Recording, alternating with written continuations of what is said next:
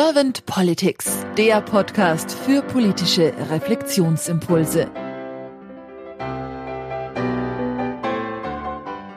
Herzlich willkommen zu einem neuen Podcast von Servant Politics. Ich spreche heute mit Dr. Dina Barbian. Mein Name ist Claudia Lutschewitz. Guten Tag, Frau Dr. Barbian. Guten Tag und danke für die Einladung. Vielen herzlichen Dank an Sie und vor allem auch, dass Sie sich die Zeit genommen haben, Frau Dr. Barbian.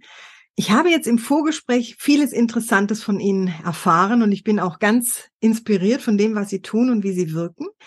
Sie sind studierte Wirtschaftsingenieurin und Sie haben in VWL Ihre Promotion abgeschlossen und Sie sind jetzt Geschäftsführerin und auch die Gründerin von ECO 2050. Das ist ein Institut für Nachhaltigkeit. Und wie ich auch von Ihnen erfahren habe, sind Sie die vermutlich eine der ersten oder die erste deutsche Frau, die über Nachhaltigkeit ihre Dissertation verfasst hat.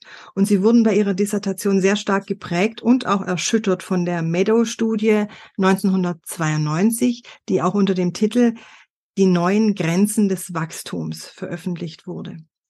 Wir haben jetzt im Vorgespräch ein bisschen über die drei Meadow-Studien gesprochen, die ja ziemlich erschütternde Ergebnisse haben. Deswegen auch ihr Institut ECO 2050, weil Meadow ja sagt, dass 2050 einschneidende Ereignisse auf dieser Welt auf uns alle einprasseln werden. Und äh, ja, ich bin jetzt mal ganz gespannt auf Ihre Antworten zu meinen Fragen zum Thema Politik. Und soweit Sie jetzt keine erste Frage an mich hätten, würde ich erst mal starten. Ja, ich habe keine weiteren Fragen an Sie. Vielen Dank für die charmante Einleitung. Frau Dr. Babian, wenn Sie an die Aufgabe von Politik denken und das mal so für sich reflektieren, was ist das für Sie, die Aufgabe von Politik? In erster Linie sollte Politik das Werkzeug sein, um Struktur in ein Land zu bringen, ähm, auch ähm, in, in die Städte und Kommunen, für die Menschen da zu sein, für die Menschen als Individuen, aber auch als Gesellschaft. Die Aufgabe ist es in erster Linie, Lösungen für aktuelle Probleme und Herausforderungen zu finden und diese so gut wie möglich auch durchzusetzen. Die bürgerlichen Interessen sollten bewahrt werden und die innere Sicherheit äh, sollte auf jeden Fall auch, ähm, dafür sollte auch gesorgt sein. Die Rahmenbedingungen sollten gesetzt sein von einer guten Politik für das gesellschaftliche, aber auch das wirtschaftliche äh, Miteinander. Und ähm, hierbei sollten alle Bevölkerungsschichten integriert sein. Keiner darf ausgegrenzt werden oder in irgendeiner Weise von der Politik diskriminiert werden. Die Vielfalt sollte in einem Land als Chance gesehen werden, denn die Meinungsvielfalt ist immer noch ein Grundelement der Demokratie. Hm. Wie nehmen Sie die Politik denn momentan wahr? Also um ehrlich zu sein, ähm, in meinen Augen erfüllt die Politik gerade nicht die von mir gewünschten Aufgaben, vor allem was den Klimaschutz und den Wohlstand in unserem Land betrifft. Die nötige Energiewende wird ausgebremst. Energie ist so teuer wie noch nie. Konzerne verdienen an der Krise, machen Jahrhundertgewinne durch das Festhalten am Business as usual, also durch das Festhalten an der fossilen ähm, Energieerzeugung. Ähm, äh, dabei gibt es Studien, wonach ein Festhalten eben an dem Status quo uns als Gesellschaft sehr, sehr teuer zu stehen kommen wird. Eine Wende hin zu 100 Prozent Erneuerbaren wäre möglich und ist auch viel günstiger. Und sie wird auch dauerhaft den Wohlstand in unserem Land sichern. Und in der Umweltpolitik werden Beschleunigungsmaßnahmen leider nur für die fossilen Energieträger ermöglicht, wie zum Beispiel die LNG-Terminals, die in sehr, sehr kurzer Zeit eben gebaut wurden. Aber die wahren grünen Technologien werden weiterhin behindert, wie zum Beispiel Solar, Wind und auch Geothermie. In Deutschland können sich zudem kleine Unternehmen und Start-ups äh, nicht gut entwickeln, weil die Bürokratie und die Steuerlast, das sind dauernde Hemmnisse, wohingegen große Unternehmen bei Bedarf Staatshilfen erhalten. Deutschland ist durch kleine und mittlere Unternehmen geprägt und daher sollten diese auch gestärkt werden. Dann gibt es in Deutschland überwiegend ältere Menschen in der Politik. Gut, es gibt auch einige junge, aber die Entscheider in der Politik sind immer noch ältere Menschen. Und diese älteren Menschen halten an ihrer Einstellung fest, die sie seit Jahrzehnten haben. Und künftige Probleme, wie zum Beispiel die Klimakrise, nehmen sie alle selbst nicht ernst oder wird nicht als angemessen relevant beurteilt in dieser Bevölkerungsschicht.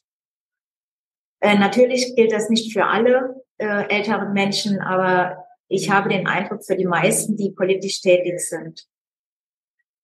In der gesellschaftlichen und politischen Diskussion müssen gerade, wenn es sich um kritische Versorgungsinfrastrukturen handelt, wie zum Beispiel die Wasserversorgung, Energieversorgung, Versorgung mit Lebensmitteln und Arzneimitteln, äh, sollte man schnell zu einer Einigung kommen, äh, gerade wenn es um die Versorgungssicherheit geht. Und da ist auch ein Festhalten an parteipolitischen äh, Zielen kontraproduktiv. Politik denkt nur in Legislaturperioden. Dies ist zu kurzfristig. Und es herrscht hier eine Art ähm, nach mir die Sinnflut-Mentalität. Dabei sind die Folgen des Nichtstuns bereits heute spürbar. Es geht hier nicht allein um die Überschwemmungen, die wir in Deutschland hatten und die Hitzewellen in Deutschland, sondern um ein noch viel schlimmeres Problem, nämlich das Absinken unserer Grundwasserreserven.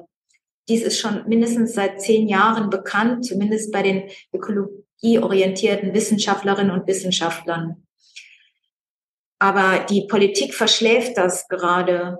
Und, und obwohl äh, der, das Grundwasser für uns ein wichtiges und überlebenswichtiges ähm, Thema ist, weil die Sicherung der kritischen Infrastruktur und dazu gehört nun mal Wasser und Energie und auch die anderen Dinge, die ich genannt habe, gehört nun mal zu der Aufgabe des Staates, also zu der Aufgabe der Politik, der Regierung, die gerade für uns sorgen sollte.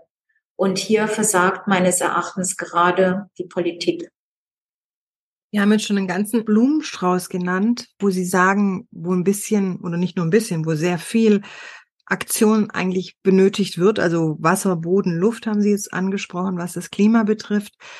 Haben Sie sonst noch irgendwelche Wünsche für die Politik oder auch Gedanken für die Politik der Zukunft, wo Sie sagen, da müsste unbedingt in nächster Zeit was getan werden oder da würde ich mir auf jeden Fall das und das wünschen? Ich wünsche mir für die Politik der Zukunft einen Weg zu finden, der die der Bevölkerung auch faktenbasiert verdeutlicht, wo wir gerade stehen und wo an sich anbahnende Krisen sind, beispielsweise die, die Wasser- oder auch Klimakrise, dass dies für jeden Menschen begreifbar ist und auch zu verstehen ist, dass es eine Krise ist und dass wir das gemeinsam schaffen, gemeinsam anpacken können.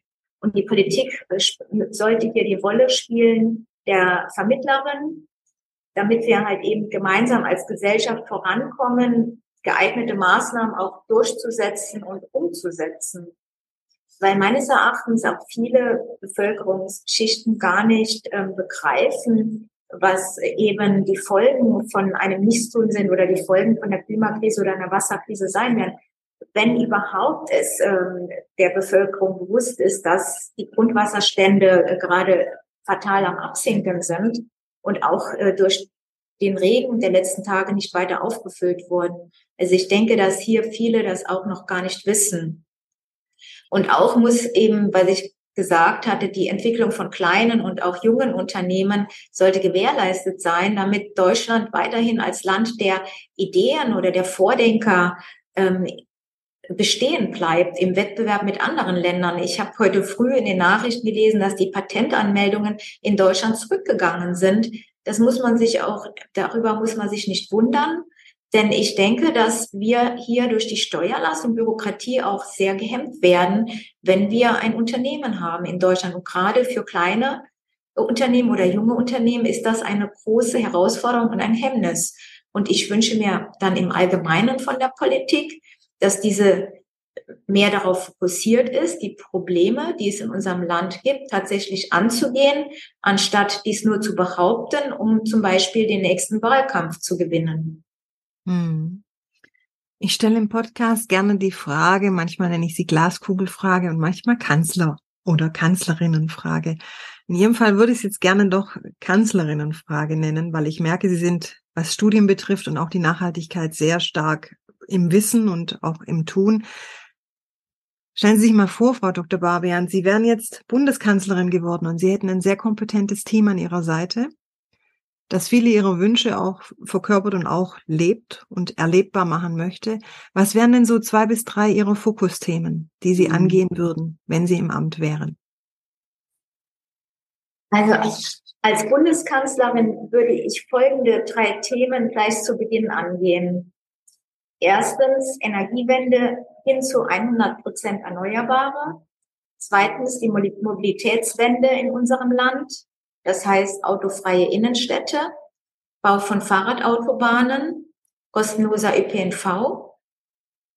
Drittens den Pflegenotstand in Heim- und Krankenhäusern eindämmen oder gar komplett bekämpfen und abschaffen.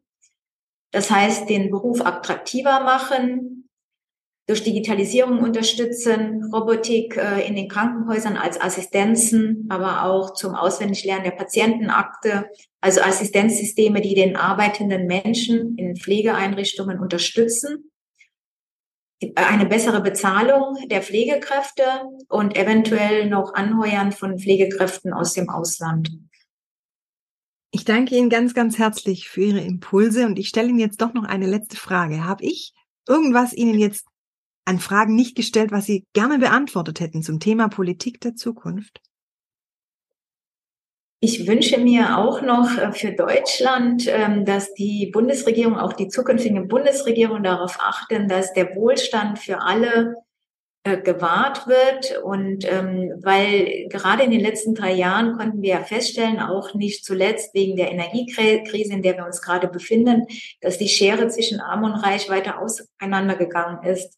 Und ich wünsche mir eben, dass es eine bessere soziale Gerechtigkeit gibt in Deutschland eben eine bessere Verteilung des Wohlstands, zum Beispiel durch Erhöhung des Kindergelds oder auch durch Erhöhung der Witwenrente. Man weiß ja, dass gerade Frauen im Alter auch ähm, bedroht sind durch Altersarmut. Und hier wünsche ich mir eben als letzten Wunsch, dass die Politik diese Herausforderung auch annimmt und, und ernst nimmt. Ich danke Ihnen ganz herzlich für Ihre Impulse und Ihre Zeit und sage dann einfach mal bis bald. Herzlichen Dank auch an Sie, Frau Lütschewitz.